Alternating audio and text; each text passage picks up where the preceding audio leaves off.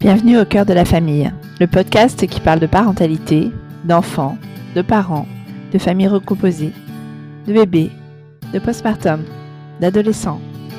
Enfin, la vie quoi. Je m'appelle Delphine, je suis Kramzer à Amsterdam. Si tu veux en savoir plus sur mon métier, tu peux réécouter l'épisode 1 de la saison 1. Alors vous êtes prêts? Suivez-moi. Je vous emmène au cœur de la famille. Bienvenue à Cœur de la famille. Bienvenue au cœur de la famille. Bienvenue au cœur de la famille. Bienvenue au cœur de la famille. Bienvenue au cœur de la famille. Bonjour et bienvenue au cœur de la famille. Aujourd'hui, nous allons parler de naissance.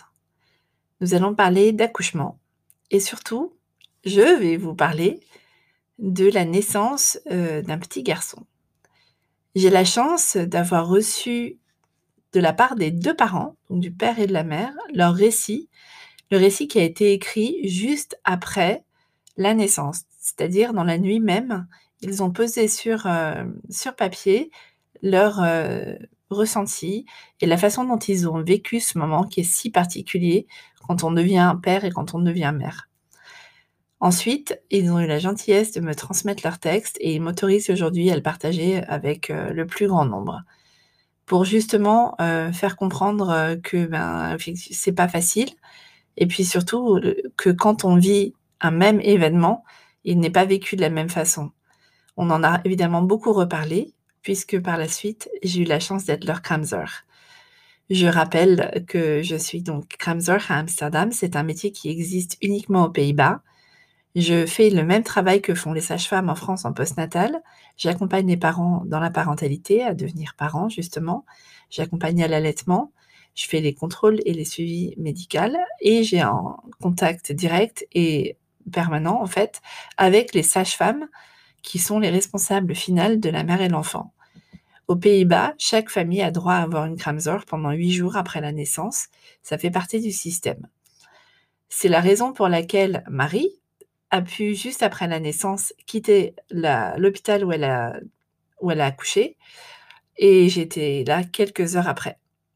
C'est ainsi que ça se passe aux Pays-Bas. Et quand les mamans accouchent à domicile, elles restent chez elles et c'est possible parce que lorsqu'il y a un accouchement à domicile, il y a également une Kramzor qui vient pour assister la sage-femme. Donc euh, la Kramzor est présente, elle reste ensuite après la délivrance du placenta et nous restons après, en fonction du jour ou de la nuit, un certain nombre d'heures et nous revenons surtout après pendant huit jours. Le système est différent.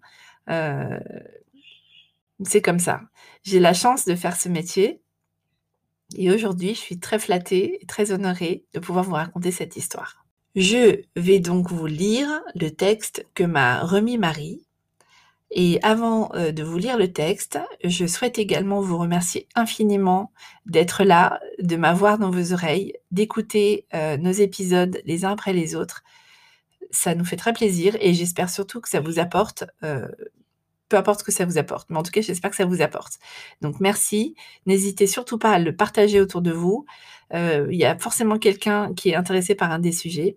D'ailleurs, si vous souhaitez en savoir plus sur les accouchements à domicile, euh, vous avez la possibilité d'écouter l'épisode 2 de la saison, euh, non, pardon, l'épisode 7 de la saison 2, euh, mon expérience d'accouchement à domicile aux Pays-Bas. Là, je vous raconte un petit peu comment ça se passe quand moi j'assiste les parents. Je vais lire le texte de Marie. 29 janvier 2022, 9h45. Dans le lit. Ben est sorti la veille, grosse gueule de bois. Moi, j'ai mal dans le bas du dos. Perte de liquide Perte des os Hein Quoi? Mais c'est pas possible, pas déjà. 10h15. On appelle la sage-femme. On dirait bien que le travail commence. Ça continue de couler. Elle prévoit de venir nous voir vers 14h. Ben m'épile. Ha ha ha. J'ai pas eu le temps d'avoir mon rendez-vous chez l'esthéticienne. Ben s'active à faire le ménage et moi je prends ma douche doucement. Bref, on fait notre vie, on n'y croit pas tellement. Ça coule, haha, ça coule. Ça fait trois fois que je change ma culotte. Et j'ai mal au dos. Bon, je me mets sur le ballon. Et puis je prends de l'homéopathie. 14 heures. La sage-femme vient et me confirme que je suis bien en travail. Je suis déjà ouverte à 2-3 cm. Mais quoi? Mais c'est tout Elle nous dit qu'elle reviendra vers 18-19 heures. Mais On l'appelle à 16h30 car les contractions devenaient insupportables. Elle vient vers 17h et on part à la maternité vers 18h. Arrivée prévue, 18h16. Je vois ça sur le GPS de la sage-femme. Trop bien, elle a pu nous emmener avec sa voiture, car il n'y a plus de place dans les hôpitaux qui sont près de chez nous. On traverse un long hall dans cet hôpital qui est immense, Grey's Anatomy. Je suis sur un fauteuil roulant. Les contractions me font un mal de chien. Ça, je m'en souviens. On arrive dans la chambre, c'est moche, c'est froid et ça sent pas bon. Je vais juste ajouter une petite note que quand Marie, quand Marie a écrit le texte, elle a écrit ça sent pas bon et elle a écrit S-A-N-G. Je ferme la parenthèse. Je n'en peux plus. Je suis fatiguée. J'ai l'impression qu'ils mettent un temps fou avant de faire quelque chose pour m'aider. Ma sage-femme me dit que comme j'ai mal, il me conseille de la morphine ou même la péridurale. J'avoue qu'à ce niveau de douleur, je me demande si je ne vais pas demander cette péri finalement. Sauf que l'infirmière ne trouve pas les bonnes veines pour me brancher la morphine. Bonne entre guillemets. Elle pique une fois, deux fois, mais pas de sang. Le temps passe et les contractions sont de plus en plus douloureuses. Toujours pas d'antidouleur. J'en peux plus, j'en peux plus. À ce moment-là, la sage-femme m'explique qu'elle va devoir partir et que le gynéco va devoir prendre le relais, car on est sur le point de passer sur un côté médicalisé à cause des antidouleurs, etc.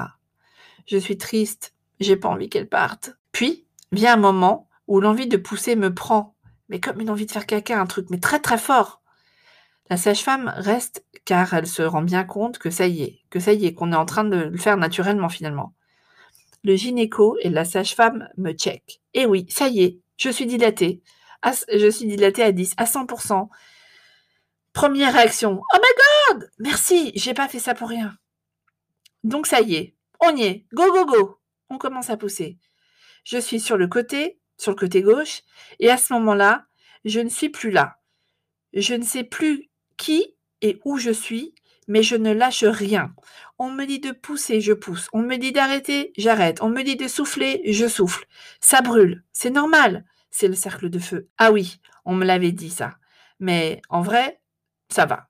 J'avais juste peur que ça se déchire. D'ailleurs, je me souviens que la sage-femme me dit Écoutez-moi bien, car ça va aller vite et on ne veut pas que ça aille trop vite, d'accord? Touchez, touchez, touchez la tête, il arrive, on me dit. Hein? Quoi? Ça y est? C'est assez particulier comme sensation. Mais d'ailleurs, mais c'est tout mou Je me rappelle la sage-femme me dire Allez, encore quatre contractions et il est là. Et à ce moment-là, je ne sais plus quand j'ai des contractions ou quand j'en ai plus. Je sens que j'ai envie de pousser, que j'ai envie de pousser, c'est dingue. Et en 12 minutes de pousser, il est là. 12 minutes, honnêtement, aucune notion du temps. Il s'était complètement arrêté. À peine tout son corps est sorti qu'il pleurait déjà. Mais quel bonheur Il respire. Il n'a pas trop de sang sur, sur lui. C'est pas si impressionnant que ça finalement. C'était pas comme ce que j'avais imaginé. 19h35. Me voilà avec Milo sur moi. Un tas de questions. Est-ce qu'il va bien? Est-ce que je vais bien? Ben pleure. Beaucoup d'émotions. Vous pouvez peut-être aussi entendre dans ma voix qu'il y a de l'émotion parce que ça me, ça moi je connais l'histoire, mais ça me touche quand même euh, beaucoup à chaque fois. Je reprends ma lecture. Pas trop le temps de niaiser. Elles ne veulent prendre aucun risque à cause de ma maladie de Villebrandt. Donc, elles n'attendent pas aussi longtemps que pour une femme lambda. Bébé sorti, maintenant place au placenta. Allez, on pousse encore. On pousse encore un peu. Et après, c'est fini, ok? Allez, let's go. Et là, c'est moins drôle. Je vois bien qu'elles euh, se disent, ah, hmm, il ne sort pas. une fois, deux fois, trois fois, quatre fois. Bon, la gynéco finit par euh, venir et elle vient me voir. On m'installe une sonde urinaire pour que je fasse pipi. Apparemment, ça aide à faire descendre le placenta. Mais rien à faire, le placenta ne sortira pas sans chirurgie. Il est maintenant 20h15, enfin je crois, et on me prépare pour le bloc. Je suis si triste de quitter Ben et Milo aussi vite, et puis j'ai peur, et puis j'ai froid. Le stress m'envahit. L'hôpital est plein. On est samedi et il n'y a pas de place au bloc. Alors pour le moment, j'attends, j'attends. J'attends seul et je sens que je saigne. Bref, ça me traverse l'esprit que peut-être je ne vais pas revoir mon bébé et je ne vais pas revoir Ben. Je dois l'avouer, je panique. Je pars enfin au bloc. On me dit que ça va durer 15 minutes max. Super Mais ils sont 10 là-dedans. Et oui, je suis dans un hôpital universitaire. Et c'est reparti pour le stress. On me change de lit. Et là, je vois beaucoup de sang sur mon lit. Stress Encore, again Mais c'est normal Mais oui, mais qu'est-ce qu'ils me disent? Oui, ah oui, c'est normal, ok. Bon, après ça, je me souviens que Hans, qui essayait de me parler en français, quand je me réveille, j'ai eu un tuyau dans la gorge, du coup, je n'arrive plus à parler. Hans me ramène une glace en forme de fusée et qui est de toutes les couleurs. Hum, c'est trop cool ça, ha ha ha. Et là, j'attends encore 30 minutes avant d'être amenée dans ma chambre pour retrouver Ben et Milo. Mais c'est trop long. Arrivé dans la chambre, je m'attendais à voir Ben et Milo, mais non, ils étaient encore dans une autre chambre, celle où j'ai accouché. Encore 30 minutes d'attendre. D'attente. Il est 22h30. Ça y est, ils sont là. Merci, la super infirmière que j'aime d'amour, de t'être occupée d'eux. Ben est tout heureux et il a passé deux heures en peau à peau avec Milo. Il a aussi vu le pédiatre. Bébé est au top. Il a fait pipi sur le pédiatre et il est déjà bien tonique. Ben, lui aussi, a mis ses premiers petits vêtements. Je suis heureuse qu'il ait vécu ça, mine de rien. On me met mon bébé sur moi et là, j'oublie tout. À nouveau, le temps s'arrête. Je n'en reviens pas. Il est si petit, si beau. Et c'est à nous. Il dort. On appelle nos parents, les copains. Tout le monde est heureux et si surpris et si heureux. On m'explique que je vais rester pour la nuit car j'ai perdu un litre de sang. Je n'ai pas eu de déchirure, je n'ai pas eu de d'épisiotomie. Et franchement, je suis choquée. C'est tellement commun d'habitude et je suis super contente. Ils ont juste dû me faire deux points à l'intérieur, apparemment. On ne fait que de l'admirer. On a fait la tétée d'accueil, on a fait la tétée de bienvenue. Il a bien pris, apparemment. Alors, l'allaitement, c'est une affaire à suivre. Voilà, ça c'était le texte de Marie. C'est ce qu'elle m'a écrit et qu'elle m'a transmis donc juste après la naissance. Autant vous dire que euh, c'est hyper émouvant et que donc euh, ça n'a pas été facile pour elle. Euh, on en a beaucoup reparlé par la suite. Maintenant, je vais vous lire le texte de Ben.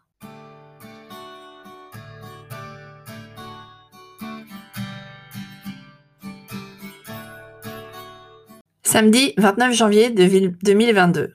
9h30. J'ai mal à la tête. Je suis sortie la veille avec les gars du foot. Grosse soirée. Le lendemain, je me réveille avec un mal de crâne. Doliprane obligé. Il est 9h30.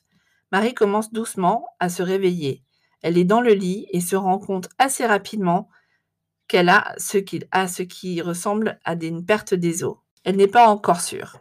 Après plusieurs minutes, elle se rend compte que ça n'arrête pas. On appelle les sages-femmes pour en parler.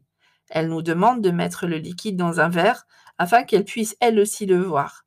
Ce qui semble être la perte des os, plus ses douleurs dans le bas du dos, semble indiquer un début de travail.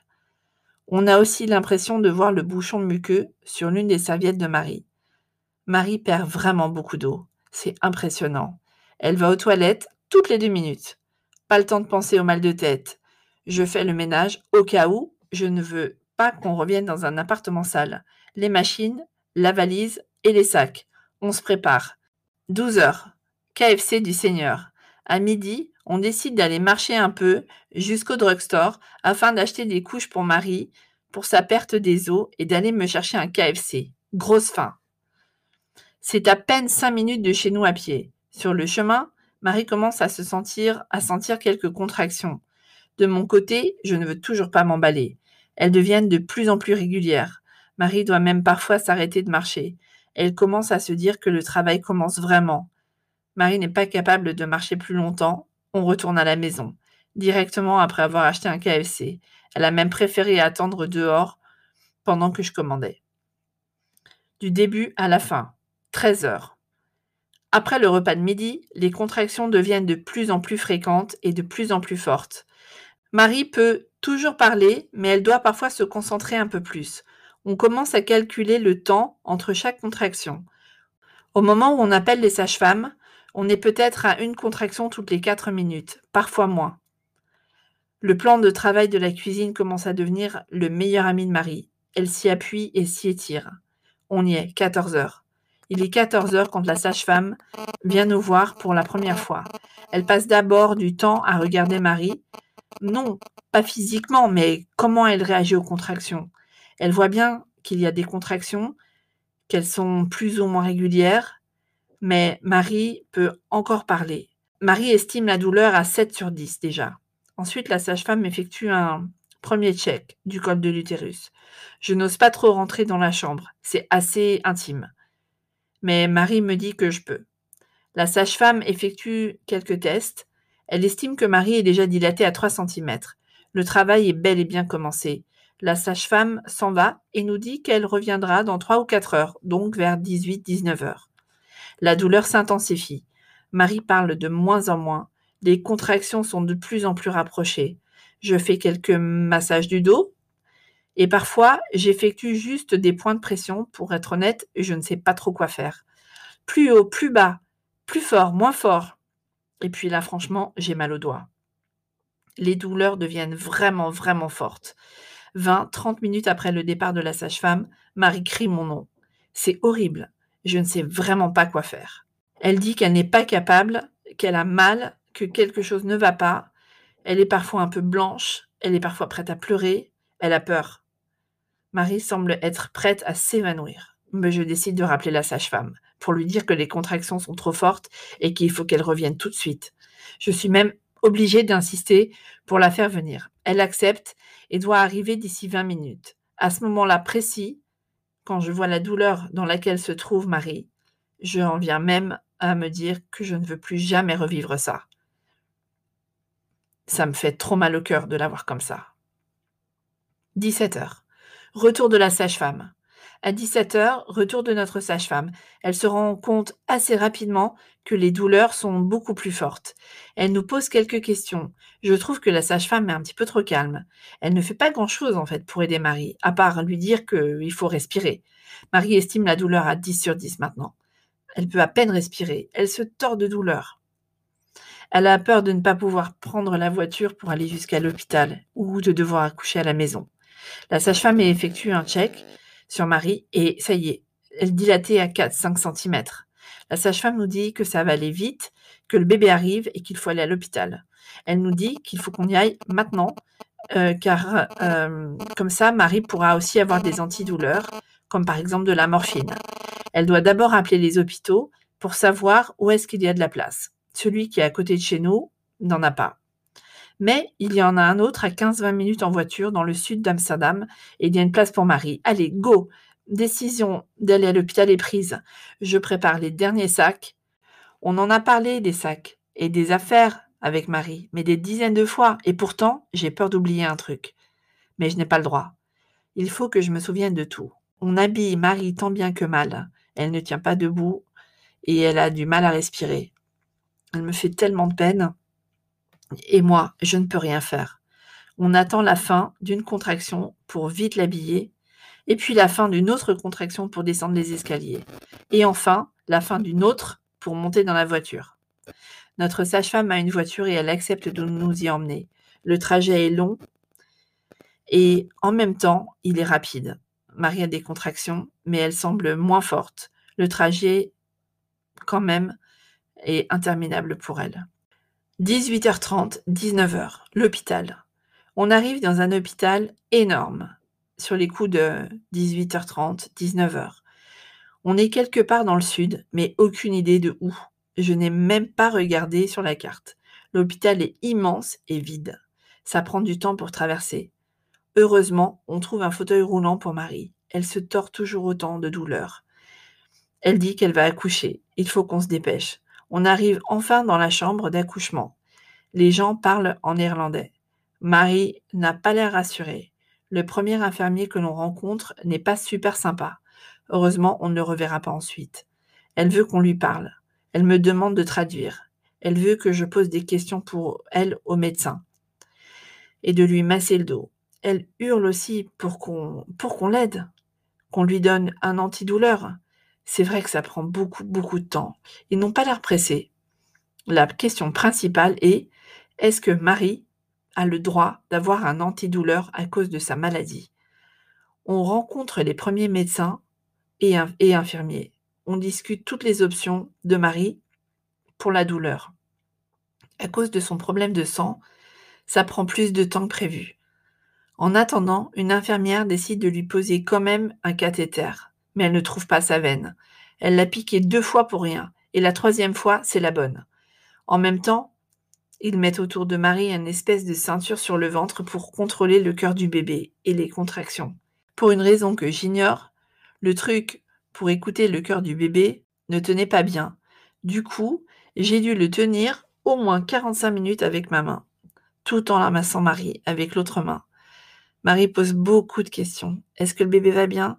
Est-ce que tout va bien? Est-ce que c'est normal? On demande à la sage-femme pourquoi on n'a pas de réponse pour l'antidouleur? Marie hurle. Elle veut qu'on l'aide, qu'on l'écoute. Je, je demande moi-même plusieurs fois pour elle. Mais vraiment, j'ai mal au cœur de la voir comme ça.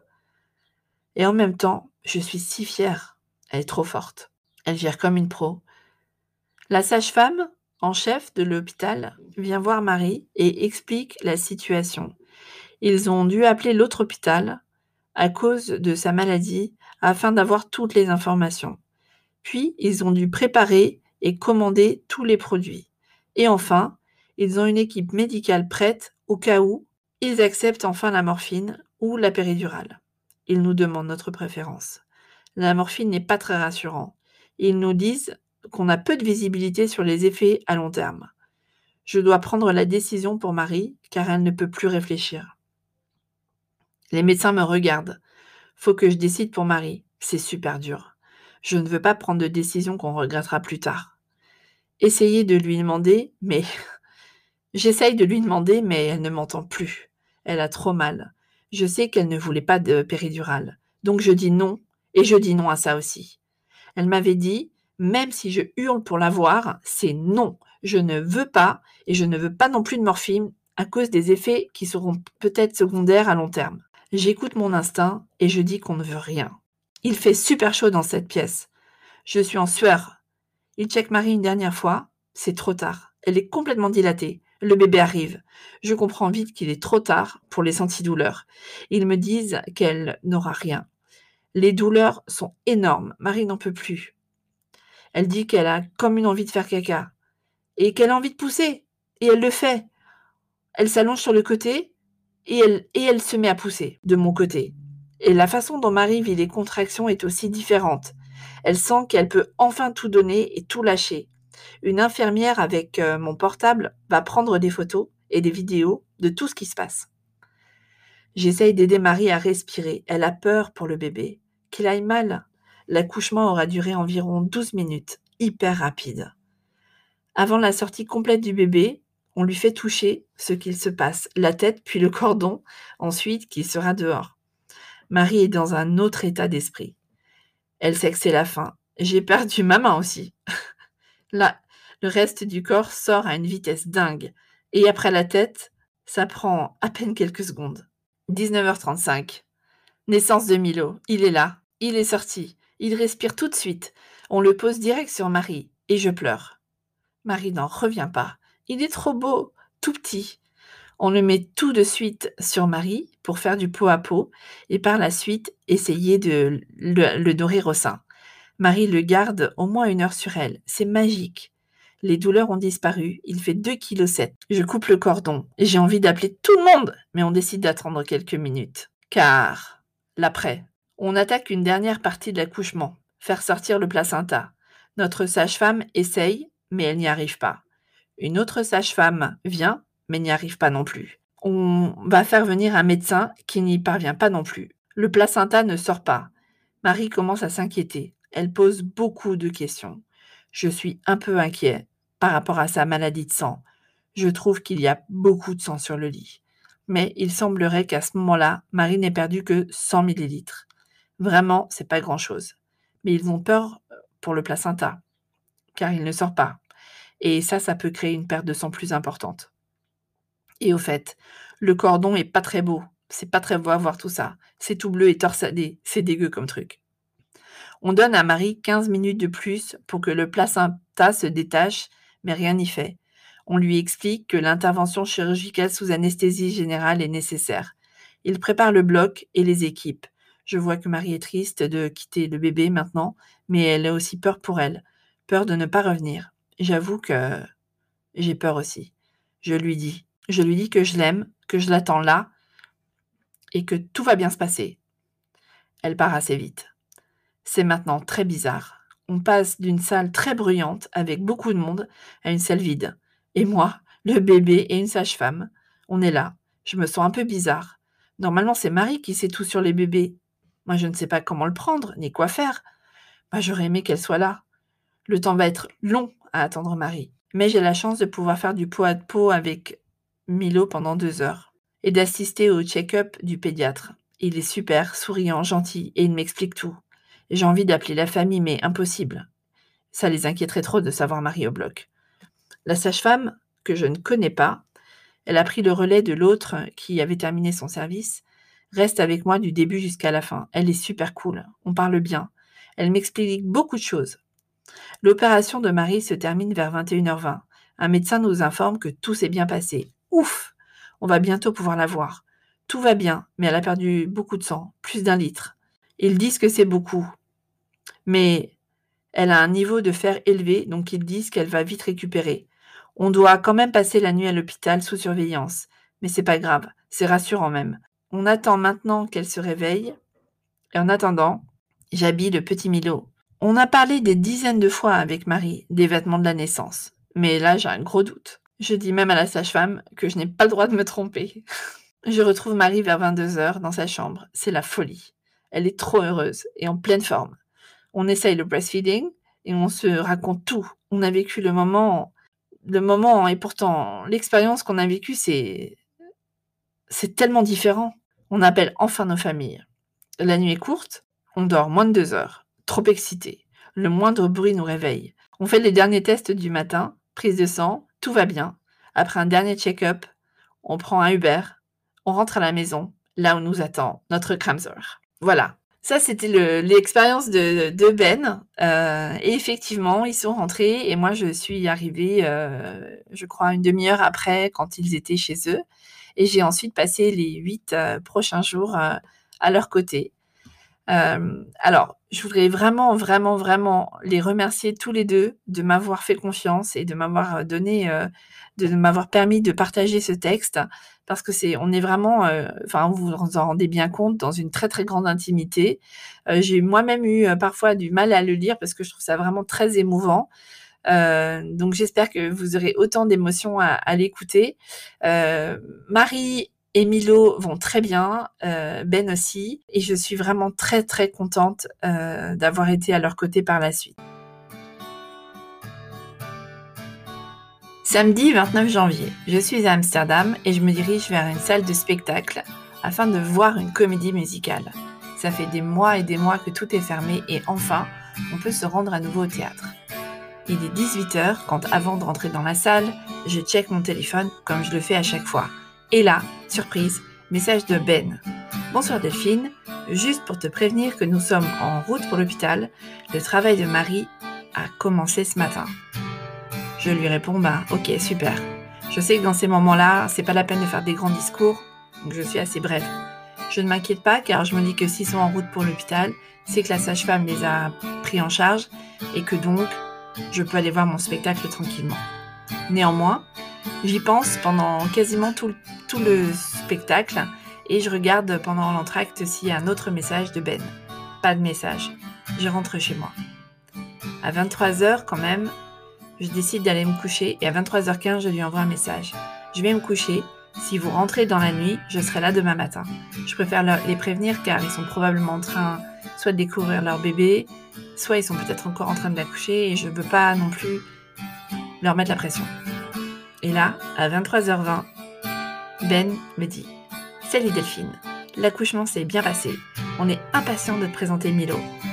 On passe la nuit à l'hôpital et on sera dans la matinée à la maison, mais on ne sait pas encore à quelle heure.